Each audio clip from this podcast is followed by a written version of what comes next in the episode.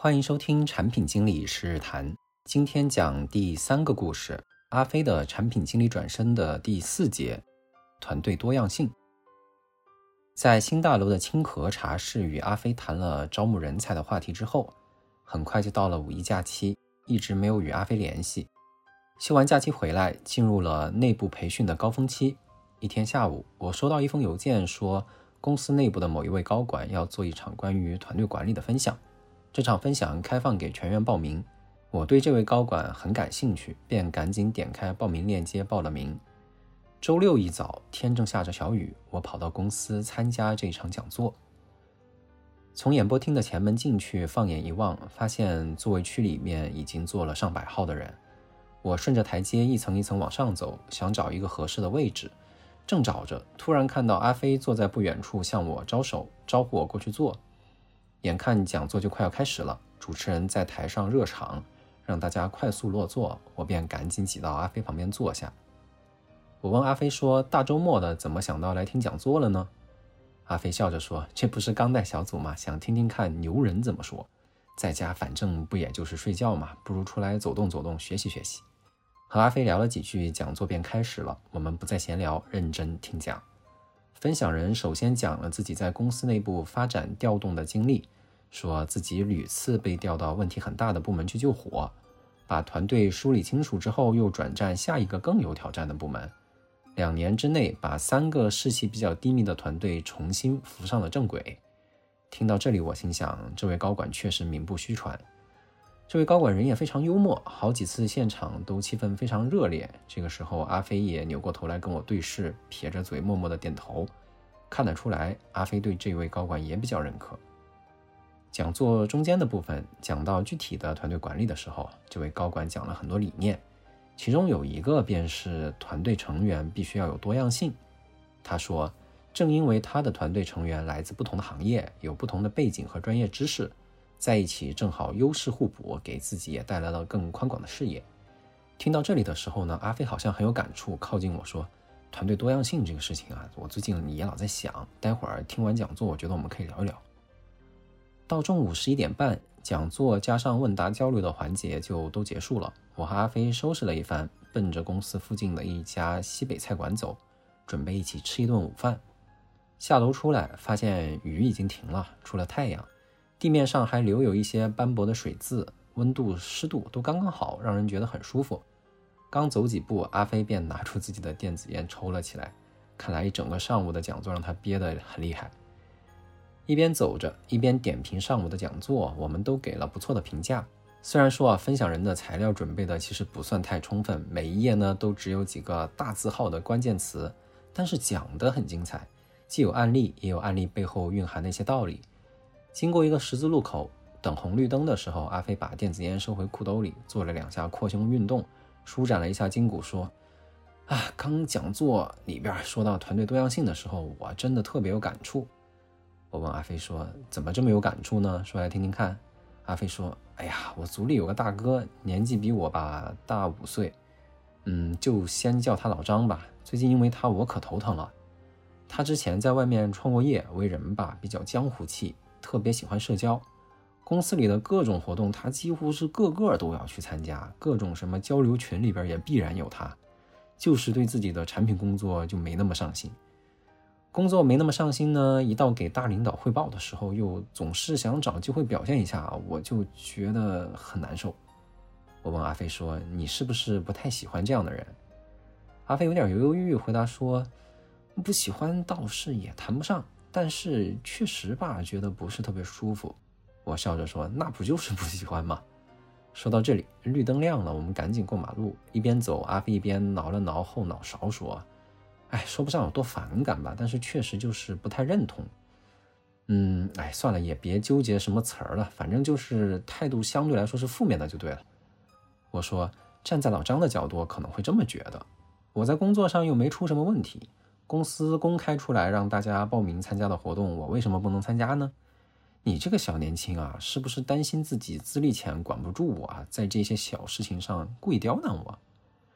阿飞听完哈哈笑了两声，说：“嘿嘿，你说的也挺对，我也这么想过，所以吧，我也一直没说什么。哎，是因为刚刚讲座的时候不是正好说了团队多样性的话题吗？我这才拿出来说说看的。绕过一小段施工的人行道，又经过了一个停车场，我们很快就走到了餐厅。进门先下了一个楼梯，穿过一个走廊，又上了一个楼梯，找到一个两人桌，我们就坐下了。点了一碗臊子面，几串烤羊肉串，外加一份中份的大盘鸡和一盘蔬菜，十分丰盛。等上菜的功夫，我对阿飞说。对错姑且不论，如果你对老张有什么不满意的地方，我建议你跟他当面聊一聊，沟通一下。阿飞一边拿餐具一边回应我说：“哎，这种小事情我拿出来说，会不会显得我很小气啊？感觉都不像是成年人之间聊的事情。”我说：“我可不这么觉得，正因为大家是成熟的成年人了，遇到事情才要心平气和的去沟通。”当然，沟通也要注意方法。你可以泛泛的跟他谈一谈最近的工作，交流一下他平常参加的活动，适当的表达一下你的关切，提醒一下注意在精力上做一些平衡，就是别聊得太生硬，不就行了吗？阿飞给我放好骨碟、杯子、碗和筷子，还给我倒了一杯水，说也行。正好我也好久没跟他单独聊一聊了，改天约他吃个饭闲聊一下。我又提醒阿飞说。说到沟通要注意方法，也得避免说话太绕。说话太绕了，会让大家觉得你这个人总是话里有话，得去猜测你的意图。如果搞成这样，大家都会很累，工作效率也会下降。说到这里，开始上菜了。先上的竟然是做起来最慢的大盘鸡，让人没有想到。吃了两块鸡肉和土豆，阿飞先开口说：“我知道你说的意思。我领导其实也跟我说过，带团队得有规矩，而且规矩得公开。”得尽量用法治来解决问题，不能让大家都猜我自己怎么想。我一边吃菜一边点头，认可阿飞的说法。没吃几口，羊肉串也上来了，羊肉上面还滋滋的沁着油呢，看来确实是新鲜现烤的。阿飞吃了一串羊肉串，把铁签丢到桌边的竹筒里，抽了一张纸，擦了擦嘴角的油渍，说：“上午听讲座的时候，我当时想到一个问题，大家都说团队要有多样性。”但是呢，又说得给团队定统一的规则，这两个事情难道不矛盾吗？例如，我定一个规矩，要求所有人都要把精力花在钻研产品上，但是老张就是喜欢到处跑，参加各种活动，那怎么办呢？我喝了口水，回答阿飞说：“我倒是觉得啊不矛盾，或者说有矛盾也是正常的。团队内呢是要有多样性，但是也得有统一性，这两者是对立统一的。”我觉得多样性讲的是大家的性别、年龄、兴趣爱好、专业技能等这些方面多种多样，但是统一性呢，讲的是团队的底层的价值观念等这些基本的东西得统一。哪一些是要多样的，哪一些是需要统一的，可能会有一个大概的界限哈。但是呢，随着时间的推移，这个界限也会动态的发生一些变化，也得因地制宜、因时制宜，也不全是一成不变的。阿飞又吃了一串羊肉串，点点头说：“也对，是不是下功夫钻研产品和是不是要出去社交，好像也不是什么水火不容的事情。”拿纸擦了擦嘴，我接着说：“例如说我的团队，我要求大家最基础的要讲诚信，给人承诺的事情要做到，不能骗人。这种基本的价值观念是不接受多样性的。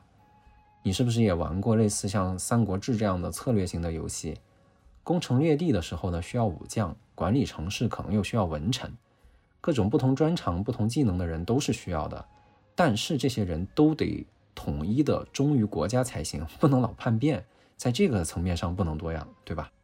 阿飞回应我说：“嗯，确实，双胞胎之间都不一样，更别提其他人了，所以也不可能那么统一。”说到这里，我们的蔬菜和臊子面也上来了。菜都上齐了，我看菜量有点大，而且又有臊子面，大盘鸡里也有面条，都是特别扎实的东西，担心吃不完。阿飞摆了摆手，说：“我今天没吃早饭，正饿着呢。”然后阿飞又拍了拍自己的肚子，说：“包在我身上了。”埋头吃了一会儿，阿飞提问说：“可能是因为我还没什么经验啊，我其实没特别理解为什么大家都说团队要有多样性呢？这个问题你是怎么看的？”我从装臊子面的大碗里分出来小半碗面，放到我的小碗里吃了几口，感觉味道还真是不错。西北的面食真乃一绝。趁着吃面的功夫，我想了一会儿，对阿飞说：“以我现在的理解啊，我觉得多样性就是因为要优势互补。我以前带的团队里边也有一个大哥，专业上研究的不算很深，但是呢很善于社交。后来我让他去参与好多部门一起做的横向的项目，他在里面混的就如鱼得水。需要团队之间做资源互换的时候，让他去聊，八九不离十都能聊成。换成团队其他人去谈，可能还真谈不来。我觉得尺有所短，寸有所长，识别出人的长短板，扬长避短的去安排工作，就能发挥出团队多样性的好处来。这也是管理者管理能力的一部分。当然，多样性除了好处，也有代价。例如，公司在采购的时候，为了规避风险，鸡蛋不放在一个篮子里，会采购很多不同的供应商的设备。随之而来，很多设备嘛，不一样的设备肯定就会带来设备维护的成本。团队也是一样，不同的人风格不同，管理者呢就要去兼容大家，要想很多的事情，也要做很多的事情，这都是成本。阿飞把剩余的臊子面端到自己面前，三下五除二吃得干干净净，看来是真饿了。吃完面，阿飞说：“说到多样性，我觉得哈，有的时候管理者说想多找几个跟张三一样的人。”倒不是真的想弄得整齐划一都是张三，可能就是因为张三本身就是一个多面手，可塑性特别强。嗯，张三本身就是多样性。我觉得阿飞这个观点特别新颖。补充说，你这个观点也解释了为什么大家喜欢招校招生啊，喜欢招这种学校刚出来的一张白纸的人。那可能也就是因为校招生的可塑性强，随着时间的推移，自然而然就会分化出很多的多样性来。阿飞放下筷子说。你看啊，我们俩今天吃饭就体现了多样性。我今天饭量大，但是我不爱吃蔬菜。你虽然吃不了多少，但是蔬菜你都吃了，咱们俩这就是优势互补的体现。阿飞这个机智诙谐的比喻让我笑了好一会儿。吃到这里，就大盘鸡还剩一点点了，我们便继续挑里面的鸡肉和面条吃。吃完最后一根宽面条，我说：“其实专业的小团队，例如你这里，就六七个产品经理做的还都是 to B 的产品。”可能不太需要刻意的去关注团队的多样性，但是越是大的团队，越是专业领域跨度宽的团队，越需要刻意的去关注多样性。我记得秦朝的李斯写《谏逐客书》的时候写过：“泰山不让土壤，故能成其大；河海不择细流，故能就其深。”我们的团队啊，可能都不能跟泰山、河海这样的庞然大物去对比，不能说什么都要去容纳。但是这句话从侧面也说明。只有包容多样，才能够做大做强，做到像泰山和河海这样。又聊了几句，我们完成了光盘行动，除了剩下一些鸡骨头，算是吃的干干净净了。我给阿飞竖了一个大拇指，说战斗力果然不错。收拾一番下楼，再次穿过底下的长廊，到了门口，阿飞跑过去结了账，还额外买了一包什么东西。我问阿飞买单还有赠品吗？阿飞说不是赠品，是觉得他们的面好吃。买了一包他们店里自制的鲜面条，准备晚上在家自己煮。看来这家的面条是真的好吃。阿飞作为一个南方过来的人，都要打包带面条回家。下次跟人吃饭还可以来这一家。出了餐厅，我们在外面的马路边上又走了几步。临街有一排悬铃木，长得非常茂盛，扩大的树叶在微风中自由舒展。走到路口，阿飞说他准备打车回家睡觉了。昨晚睡得比较晚，今天起得又早，吃饱了正好回去睡午觉。等车的时候，我突然想起一件事，又跟阿飞分享到，关于团队多样性。我之前听别人说过一个观点，说团队里面得挑一个皮实的人，去做一些大家不愿意做的事情，甚至去背大家不愿意背的黑锅，这也是一种多样性。但是我觉得这种多样性其实挺不可取的。作为一个团队，还是应该都积极向上，力求让每一个人都能有进步、有成就感。阿飞点点头说：“这个我知道，优势互补嘛，最终还是得做成事情。”而不是盯着这些权术上的事情，尤其是我现在不过是一个小小的产品组，又不是什么深宫大院，更加不能搞这些事情。我知道了，我点点头说：“对啊，你可千万不能忘了你的初心。你想想，你当初为什么要来当这个小组长？凭什么让你来当这个小组长？我工作这些年里面，在面临团队里面形形色色的人的时候，我也会有迷惑和举棋不定。每当自己动摇的时候呢，我就会回想自己走过来的路。”自己凭着什么走到今天，又为什么要走到这里来？这样我就会踏实明确很多。阿飞笑了笑说：“你还有迷惑的时候啊，有时间真得听你说一说，你到底迷惑什么东西。”正说着，一辆白色的小汽车拐过来，停到我们面前。阿飞走上前，拉开车门，正要上去，回头对我说：“下次再约哈，下次我要听你讲讲你的困惑。”我举起右手做了一个 OK 的手势，阿飞便钻进汽车的后座离开了。过了一周，阿飞在内部聊天软件里又和我聊了几句。他说他跟他组里的活跃分子老张一起吃了一顿工作餐，简单聊了聊，增进了相互之间的理解和信任，感觉还不错。很快到了六月份，公司的业务到了最繁忙的时候，大家都各忙各的，无暇他顾。很快就到了七月份，公司发通知说公费体检开始了，我便选了一个周五的上午去体检。体检的地方就在公司的旁边，所以去体检的同事很多。我和阿飞竟然又碰到了。这一次我们讨论了一个关于人才流动的问题。阿飞在人才流动方面遇到了什么问题呢？我们又做了哪些探讨呢？产品经理十日谈，我们下期再会。